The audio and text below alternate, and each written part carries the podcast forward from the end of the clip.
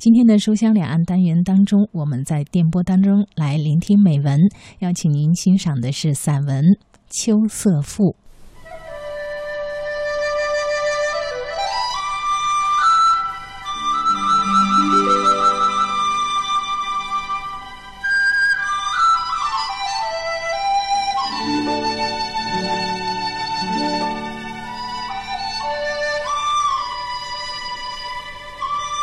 气刚刚过了秋分，就觉得突然增加了一些凉意。早晨到海边去散步，仿佛觉得那蔚蓝的大海比先前更加蓝了一些，天也比先前更加高远了一些。回头向古墨岭上望去，哦，秋色更浓了，多么可爱的秋色呀！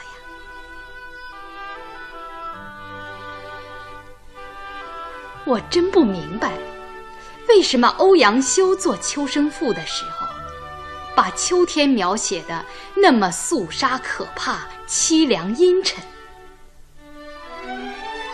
在我看来，花木灿烂的春天固然可爱，然而瓜果遍地的秋色却更加使人欣喜。秋天比春天更富有欣欣向荣的景象，秋天。比春天更富有灿烂绚丽的色彩。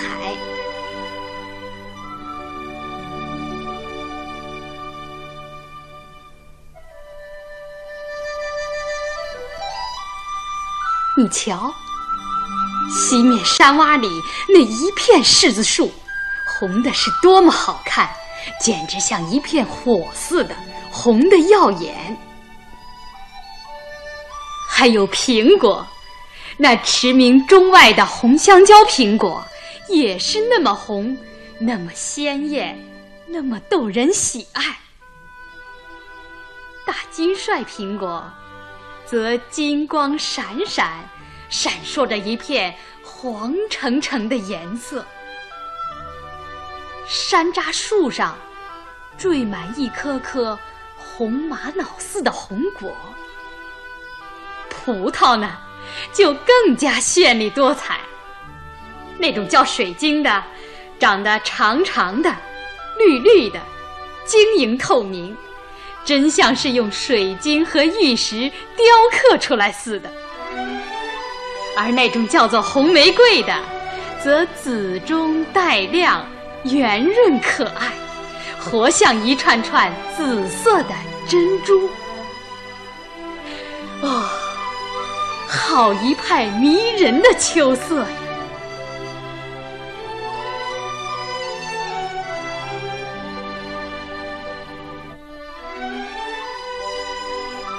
我喜欢这绚丽灿烂的秋色，因为它表示着成熟、昌盛和繁荣，也意味着愉快、欢乐和富强。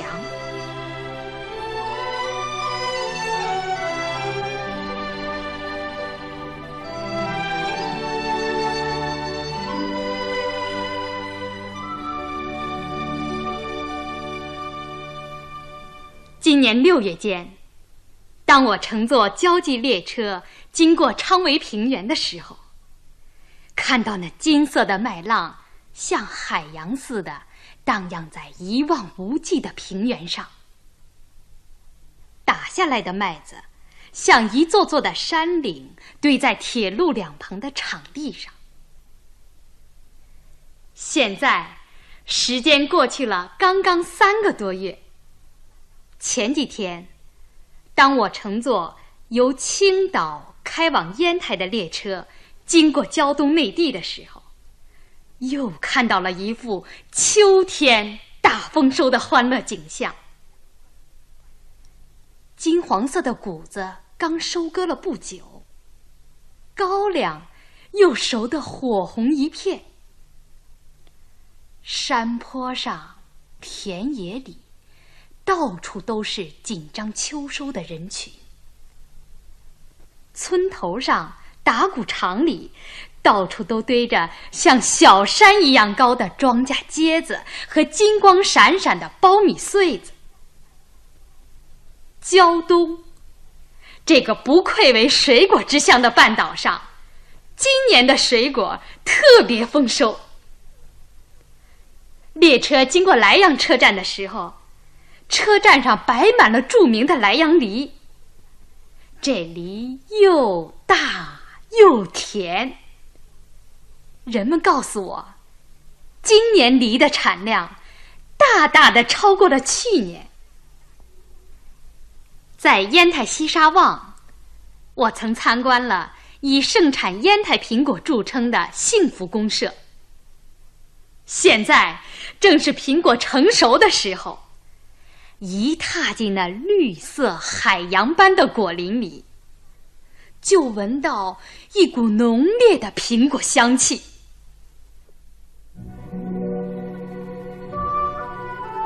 瞧，那一棵棵枝叶茂盛的果树上，累累的果实把树枝都压弯了。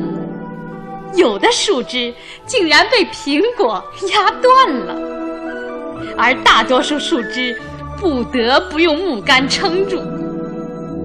生产队门前的广场上，收摘下来的苹果堆得像小山一样。成群的姑娘们正在把这驰名中外的香蕉苹果包装到木箱子里，一辆接一辆的卡车。又把这包装的整整齐齐的苹果运送到海关码头和火车站去。很快的，国内各大城市和国外一些地方都尝到了这芬芳甘甜的美味儿了。让那些吃到这种美味儿的朋友们，也都来分享一份我们丰收的喜悦吧。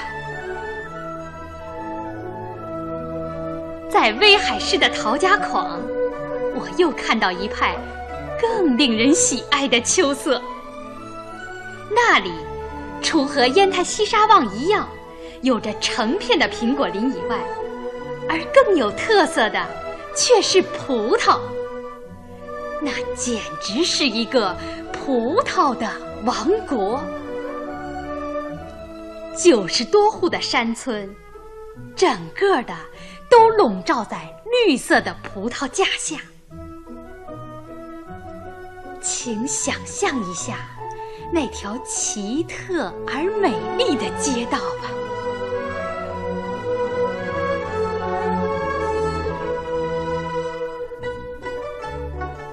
这是一条完全由茂密的葡萄枝叶所搭成的街道。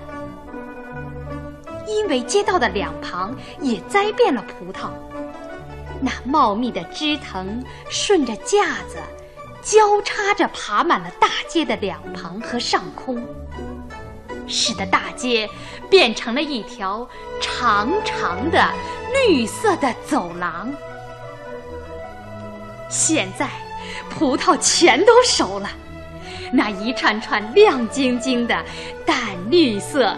紫红色、米黄色的葡萄挂满了大街的两旁和上空，人在这大街上走着，就仿佛走进了一个琥珀和珍珠缀成的世界。一条从山谷的深处流经村庄前面的小河，小河的两岸和上空。也长满了葡萄，姑娘们在葡萄下面洗衣服。那光十色的葡萄和姑娘们的影子一起倒映在清澈的河水里。今年的葡萄特别丰收，一般的每颗都收摘到一千斤以上。其中有一颗，竟然收摘了两千六百多斤。这种丰硕的收成是令人可喜的。然而，更加令人欣喜的，还是那种在陶家矿贫下中农中普遍形成的高尚风气。在这里，不论是大街上或是小河旁，那遍地触手可及的葡萄，竟没有一粒丢失的。且不说大人，就连七八岁的孩子，也都把集体的财物看得比自己的还要重要。去年，陶家矿在超额完成了国家的收购任务之后，把多余的一万多斤苹果分给了社员们，社员们却把这分到的苹果按收购牌价卖给了公家。这是多么令人钦佩的高尚品质啊！应该说，这也是一种丰收，是一种精神品质上的丰收。而这种丰收，比起谷物果木的丰收来，更加可贵，更加令人兴奋。因为一般的谷物丰收。可能出现在任何一个风调雨顺的角落里，而这种精神品质上的丰收，却只能出现在我们这社会主义的土壤上，出现在毛泽东时代里。记得今年三月间，当我乘坐由济南开往烟台的列车。经过昌围平原的时候，看到铁路两旁的田野里，到处都是紧张忙碌的人群。那时候天气还很冷，平原上整天就在刮着仰天接地的老黄风，人们就在这大风中刨地、耕田。生产热情是那么高，干劲儿是那么足。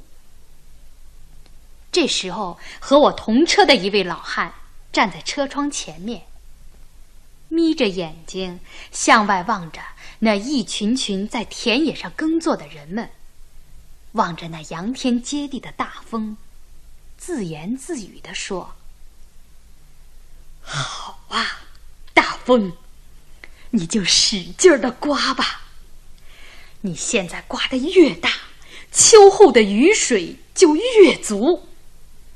刮吧，使劲儿的刮吧，刮来个丰收的好年景，刮来个富强的好日子。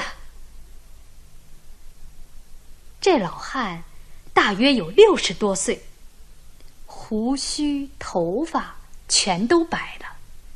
但是精神却很好。他看到我在注意的看他，就冲着我一笑说：“不行春风，难得秋雨。同志啊，你听到过这句成语吗？”我点了点头。他又问：“可是，你知道这春风是从哪里刮来的吗？”我摇摇头，觉得他的问题提的有些奇怪。老汉神秘的一笑，指着正北的方向说：“no，从那儿，北京。什么？北京？”我一发困惑不解了。嗯，北京。老汉严肃的点着头，笑眯眯的说：“从北京，从毛主席身边。”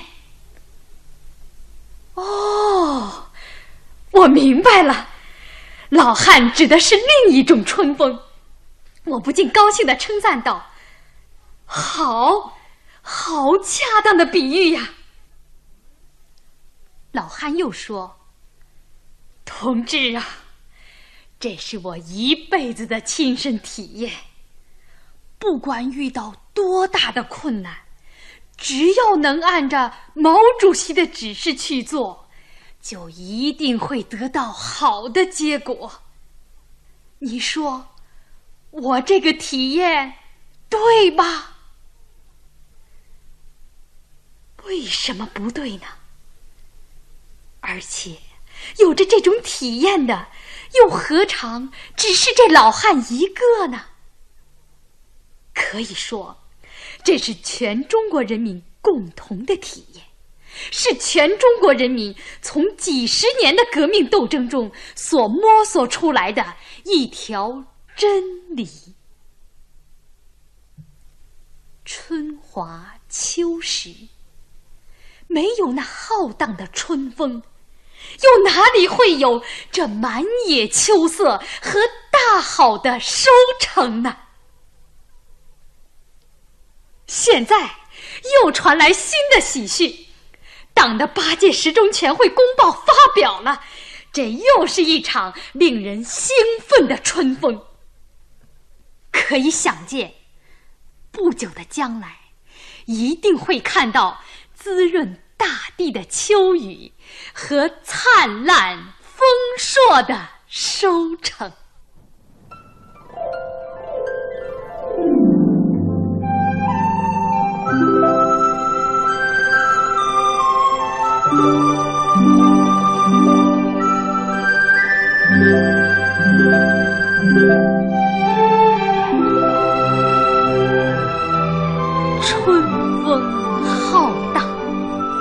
秋雨滂沱。几天来，我不断的漫步山野，巡行田间，眼前那绚丽缤纷的大好秋色，真使人眼花缭乱，应接不暇。